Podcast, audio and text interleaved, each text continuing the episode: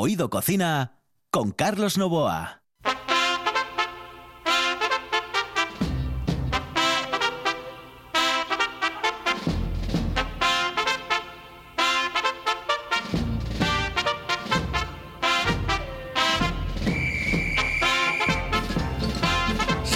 Amigos, muy buenos eh, días, muy buenas tardes, muy buenas noches. ¿A qué hora nos está escuchando usted? Porque lo puede hacer en cualquier momento del día a través de Oído Cocina a la carta. Los saludos de Juan Saiz, que está en el control, de Carlos Novoa, que está aquí al micrófono. Señoras y señores, tenemos hoy un programa completo, un programa Comansi.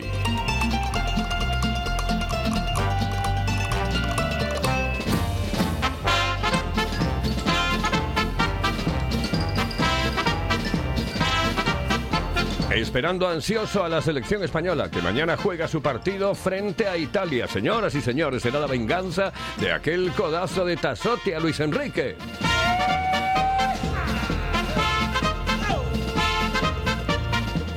¡Viva España! ¡Viva España!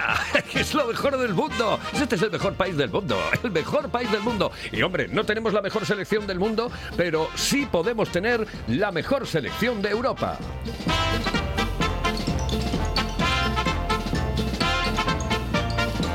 Que al final debe ser lo mismo, porque, a ver, la diferencia entre eh, los equipos, por ejemplo, eh, latinoamericanos, que en este momento están disputando la Copa de América, eh, que por cierto van a jugar ahora la final, un, un día de estos va a jugar la, la final, yo creo que tampoco tienen, hombre, a ver, yo creo que estamos ahí, ¿no? Bueno, en cualquier caso, señoras y señores, ¡que viva España!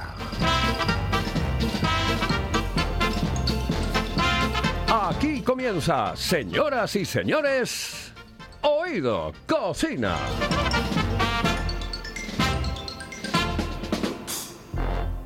Hello, eh, señorita. ¿Sí? Excuse me. Eh, perdón. ¿Me puedo decir, por favor, dónde puedo comer el mejor cachopo? ¿Es cachopo de Asturias? Es cachopo, claro, pero el mejor de Asturias, no. El mejor de España y, y, vamos, y del mundo entero. No. En Oviedo, en el Pichote Café de la Tierra, en la Plaza Gabino Díaz Merchán. Pero mejor llame para reservar, ¿eh? Apunte. 984 28 29 27. 984 28 29 27. La sidra más refrescante se llama Angelón Gimón. Con la calidad de viuda de Angelón llega la primera sidra con zumo de limón, naranja y lima. Sorprendente, divertida, refrescante.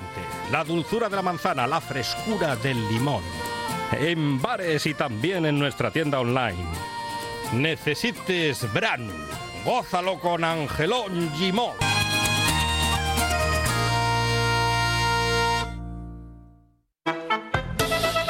Oído Cocina con Carlos Novoa.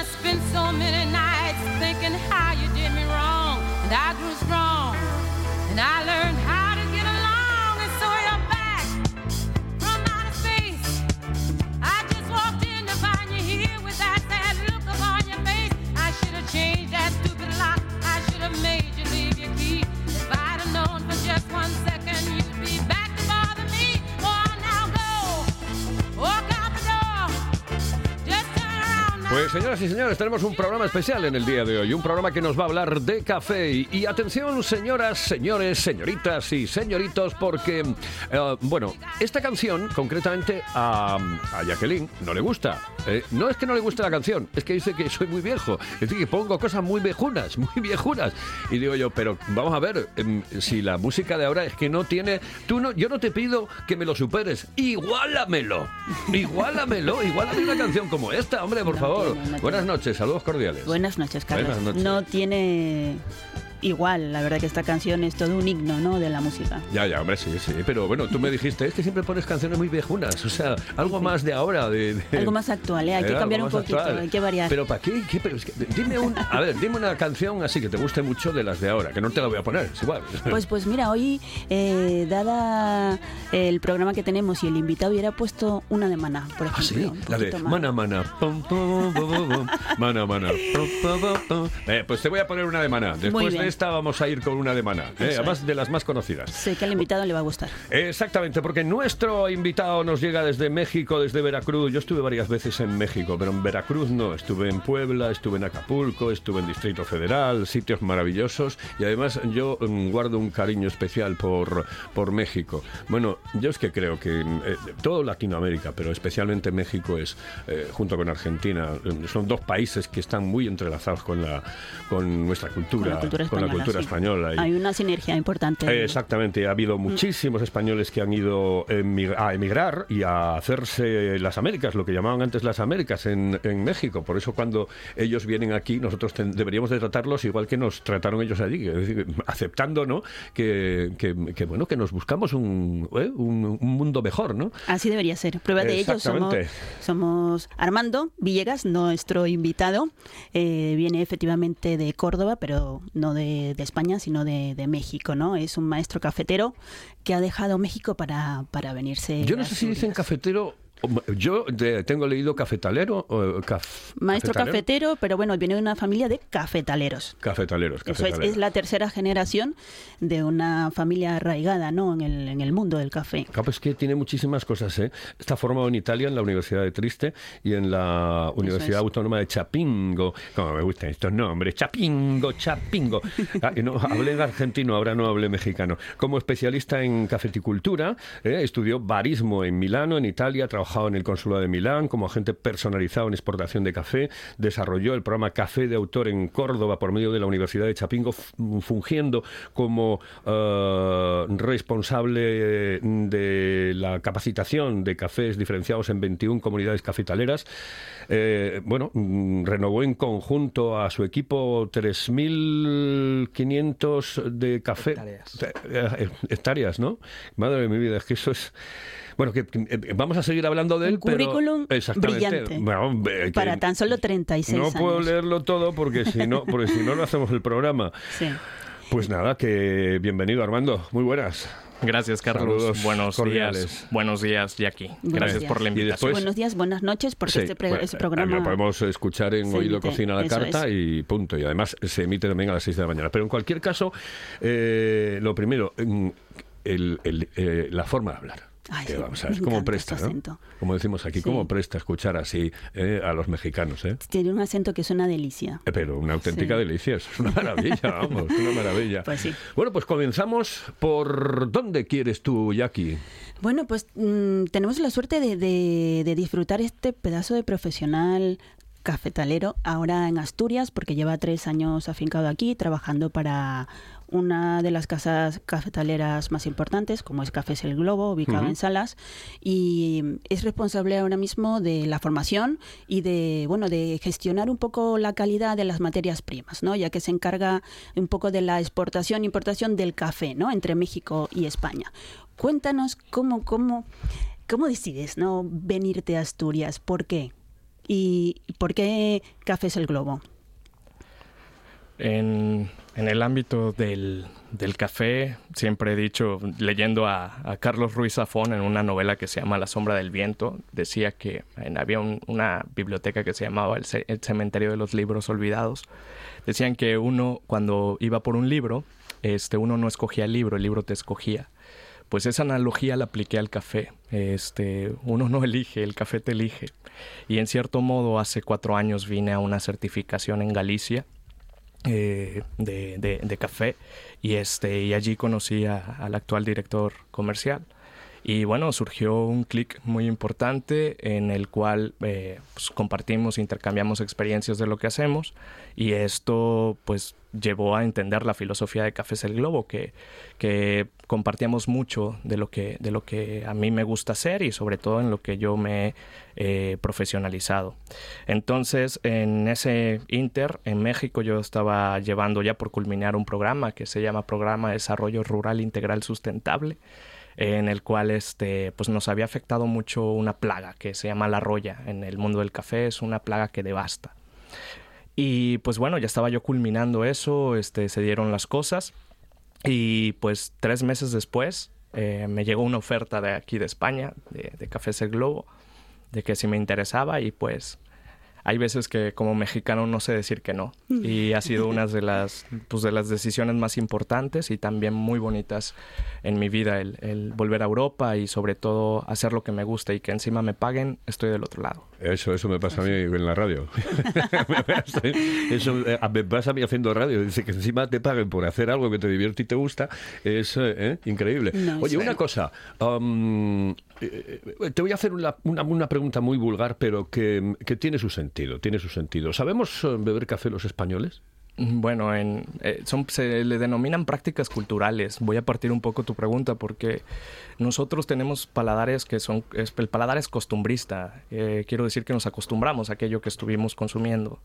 Entonces, el hecho de, saber beber café, yo qué te voy a decir cómo debes de beber un café, ¿no? Te puedo, te puedo, este, te puedo yo asegurar que si nosotros bebemos una taza de café de una forma pura, podemos encontrar diferencias en lo que estamos acostumbrados cuando lo potenciamos, no sé, con la leche o con el azúcar, que lo mezclamos. No obstante, el público cafetero y no voy a no voy a especificar aquí en España, pero sí a nivel mundial ha ido evolucionando. Este, las prácticas culturales de hace unos 30 años, pues era muy normal ver una persona que consumiese un café torrefacto, sobre todo pues porque era lo que aquí este, más se estilaba, ¿no? Lo que más se, se, se hacía. Y la gente se acostumbró a ese perfil de sabor. Eh, posteriormente empezó esta revolución, esta tercera ola del café y el café ha evolucionado para bien en, en, el aspecto de la pureza.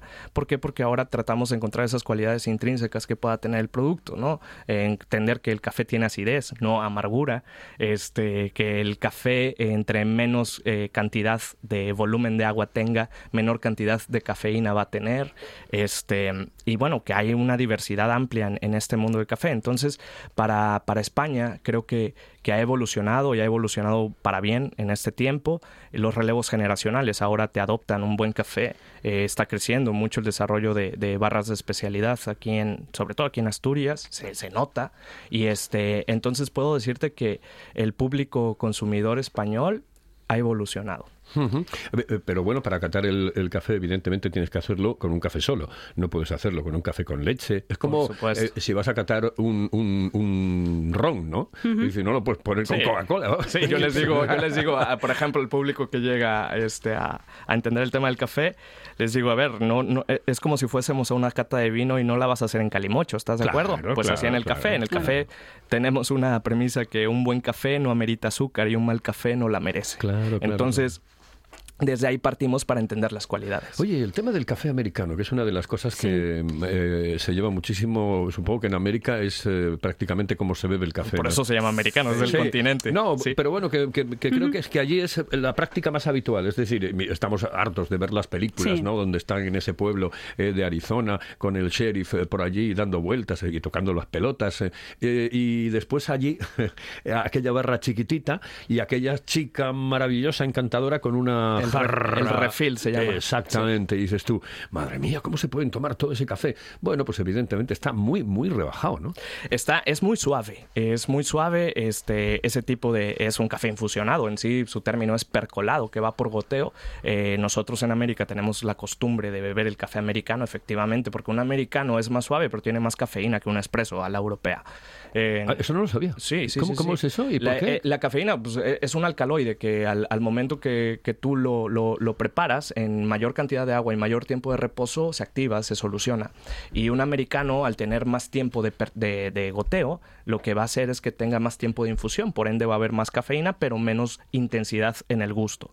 Este, para nosotros es una práctica muy, muy común porque pues antes no, no teníamos el acceso a las máquinas de espresso, por citarlo de algún modo, ¿no? Las máquinas que vemos en todos los bares aquí en Europa. Eh, nosotros siempre era ya el café de olla, el café de calcetín y, bueno, el drip, que es la cafetera, la cafetera que por las mañanas la ponemos y te hace una percolación. No obstante, nos acostumbramos a ese gusto, que digamos es el más puro, porque el gusto que nosotros tenemos o los perfiles que hacemos para catar un café debe ser en infusión, jamás la vamos a hacer en espresso. ¿Por qué? Porque ahí desprende mejor sus cualidades el café. Eh, aparte de que si te activa la cafeína, también vamos a obtener más, este, va a garantizar más los perfiles del sabor, su acidez, su sabor, su, su resabio, su cuerpo, esas características. Entonces, por eso en América consumimos mucho el café americano. ¿Y cuáles son las características que denotan para saber nosotros cuál, cuándo es un buen café? ¿no? ¿Qué tenemos que buscar? ¿Cuáles son las características para decir este es un buen café? ¿no? Fíjate, Jackie, que eh, yo he estado muy metido ahorita en esto que se llama el coffee design, es en- entender o encontrar la relación del ser humano con el café. El coffee design justamente busca esa pregunta que tú Ujú. tienes. Este, yo la hago muy sintetizada y un buen café es aquel que quieres mantener en boca y un mal café es aquel que dices dame un vasito con agua, por favor. Entonces, el café, si buscamos esas, esa armonía, debe haber balance. Debe haber balance en la fragancia, que es cuando está recién molturado, recién molido, ¿vale? Que emana los gases, los aceites. Debe de tener un aroma atractivo. Pueden ser, hay muchos perfiles en el aroma del café, hay más de 1500. Este, debe tener un buen gusto, un gusto, bueno, depende mucho el origen, el proceso, Claro. el tipo de tueste. Debe tener una acidez que sea agradable al paladar. Acidez, vamos a partir de los tipos de ácidos orgánicos. Puede ser cítrica, málica, tartárica, láctica. Puede, puede, puede haber muchas cosas. Pero una acidez debe ser, puede ser baja, media o alta, siempre y cuando esté buena. Eh, y sobre todo el resabio, que para mí es el más importante. El resabio es el famoso regusto que dicen aquí en España. Sí. Es este justamente el, el- el sabor que lo quieres mantener en boca. Ahora con esta nueva normalidad que usamos cubrebocas, se agradece beber un buen café porque la mascarilla no te permite exhalar. Entonces este, dices, bueno, me bebí un buen café. Pues sí, qué ¿Y el, rico. el café a todas horas? Es decir, eh, bueno, hay, mm, pues eh, tenemos la cultura en, en España de tomarlo después de comer, de tomarlo por la mañana para desayunar, etcétera. Pero, claro, mm, hay un momento en el que no se toma café. Y es por la noche. Dice, porque si no, no duermo. Eh, el, el café a todas horas o no? Siempre digo, bueno, esto es el médico quien debe responder. No obstante, el café es este, pues, pues es un activo, ¿no? O sea, no- a nosotros nos activa, pues porque tiene cafeína. En sí, en las mañanas lo primero que pensamos, este, salvo que estés enamorado, es pensar en el café. Y este, y justamente es lo que nos activa. Posteriormente, en la, a mí me encanta esta práctica cultural española que aquí sí o sí tienes que beber café después de la comida, si no, no. Pues sí, no- la verdad que sí. No hay forma, ¿no? Hay un estudio de Starbucks que dice que los españoles eh, pasamos eh, 230 horas al año tomando café, ya sea en la oficina, en la comida, en la calle o en un establecimiento, ¿no? Y este estudio también destacaba em, la innegociable necesidad entre la que me, entre la que me incluyo, de donde seis, ca- de, seis de cada diez personas necesitaban tomarse un café, nada más levantarse para poder empezar su día, su rutina diaria, ¿no? ¿Qué ¿A qué se debe esto? ¿Se debe a esa necesidad, a ese costumbrismo, a la cafeína? A, a la droga, porque Son- vamos a ver exacto. como todo evidentemente tiene un droga. contenido Es eh, una droga. evidentemente. El café, eh, a ver, partiendo, primero contestando a Carlos, en la noche, ¿por qué no consumimos el café? Porque nuestro metabolismo per se nos está diciendo para, ¿no? Este, es, es como nosotros, la mayoría de la gente no, no te va a cenar una manzana. Y esto es algo bien increíble. Una manzana tiene más cafeína que un café. Este, y es, y es así. Este, hay muchos metabolismos que están acostumbrados y sin problema te pueden beber un café. En lo personal, no. Yo ya llega un momento en el que ya me siento como ardillita drogada. Entonces, hay algo importante. El consumo del café es acorde a tus necesidades. Aquí, por ejemplo, si hacemos una media de- del consumo del café, me encanta Asturias por eso. Porque 8 de cada 10 asturianos bebe café con leche. En sí, aquí las cafeterías deberían ser lecherías. Hay mucho consumo de leche y se entiende pues porque es una materia prima que aquí, aquí Claro. se produce, ¿no? Y aparte es muy bueno el café con leche. Aquí yo, que, yo a, a- a la gente con la que hablo de otros países le digo, vénganse a beber un café con leche, un cappuccino italiano, aquí a Asturias. Es completamente diferente. ¿Por qué? Porque se siente la intensidad del café y la dulzura de la leche. Y la calidad de Hay leche muchas es muy gracias. buena. Es la calidad, Claro. exactamente. Entonces es algo, es algo muy genuino de aquí. Y bueno, de lo que tú me, de lo que tú me estabas comentando, en el tema de, de los, de los cafés, este, para mí es importante ese, ese tiempo que, que tenemos todos para, para estarlo consumiendo.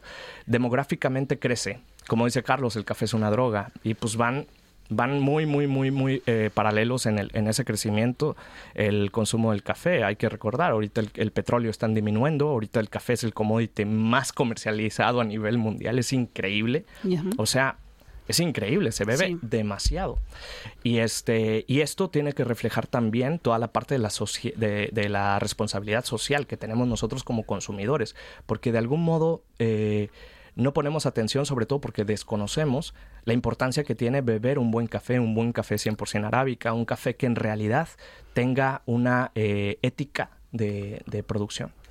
Pues señoras y señores, estamos hablando de café y estamos ya en los últimos prácticamente 10 minutos de programa, porque todo pasa volando. Así que vamos con unos consejos, volvemos enseguida y seguimos en Oído Cocina. Si piensas en chocolate, piensa en Argüelles. El chocolate nuestra pasión. Nuestro secreto, la selección de los mejores cacaos del mundo. Descubre todas nuestras variedades y sumérgete con cada bocado en un mundo de sabores, de recuerdos, de sueños. Desde 1912, el chocolate artesano está en Gijón. Piensa en chocolate. Piensa en Argüelles.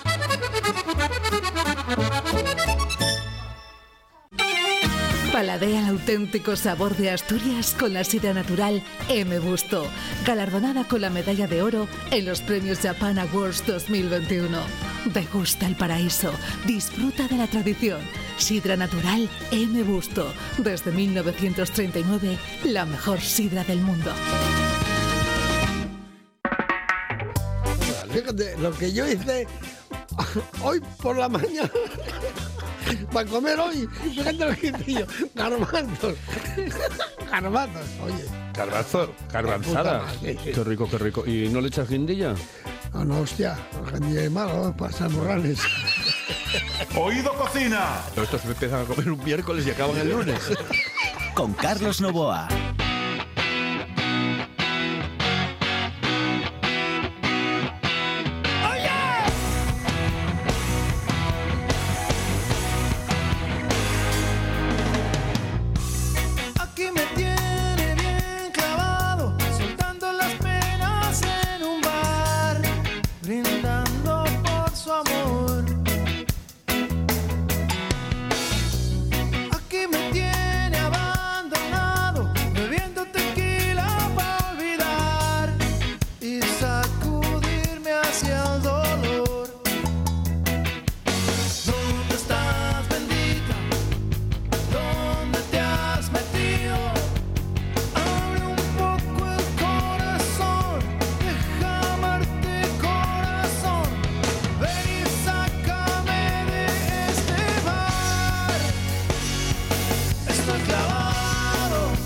Pues señoras y señores, estamos en la recta final del programa. Em, yo, hay una pregunta eh, que no sé si me la puedes responder y si, y si realmente hay estadísticas sobre eso. ¿Cuál es el sitio del mundo donde más café se bebe?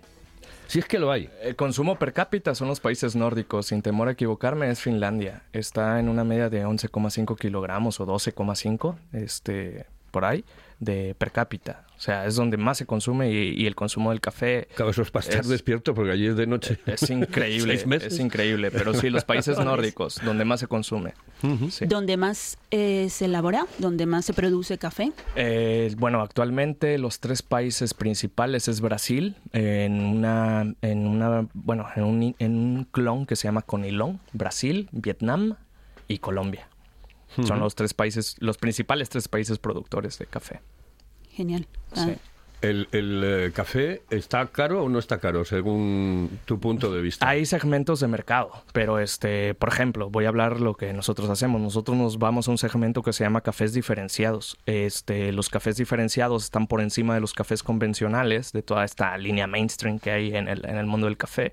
Este, ¿Por qué? Porque se paga sobre bolsa, pagamos mucho por el tema del proceso. Aho- Ahora, actualmente, en bolsa los cafés están a la superalza. Es increíble, vino algo atípico en el, en el mundo del café este, están, están bien pagados, o sea, ahorita están bien este, valorizados. El tema que, que, bueno, hubo una producción eh, atípica por el tema del COVID, este, hubo pocos cortadores a nivel mundial. Entonces, este, por eso subió mucho de precio. Y otra pregunta que mm, eh, no sé si también la, la puedes o no la puedes mm, responder. Eh, ¿Cuál es el país del mundo donde el, el café está más caro? España, porque... No, no, no, no, no, no. O sea, No. si hablamos, es que hay muchos tipos de mercados, pero por ejemplo, el café bien pagado ahora, el mercado asiático, Japón. Japón es increíble. O sea, un kilo de café verde, ¿eh? verde, no tostado, verde. eh, por lo general, en un buen café, un buen pago, está están 5, 7 euros, un, un café verde, ¿no? Pues Japón te lo paga 25, 30 euros un kilo de café y te compra mía. una media por, por producción, te compra todo un batch, te compra un contenedor completo. de Es el mayor consumidor de café en Asia.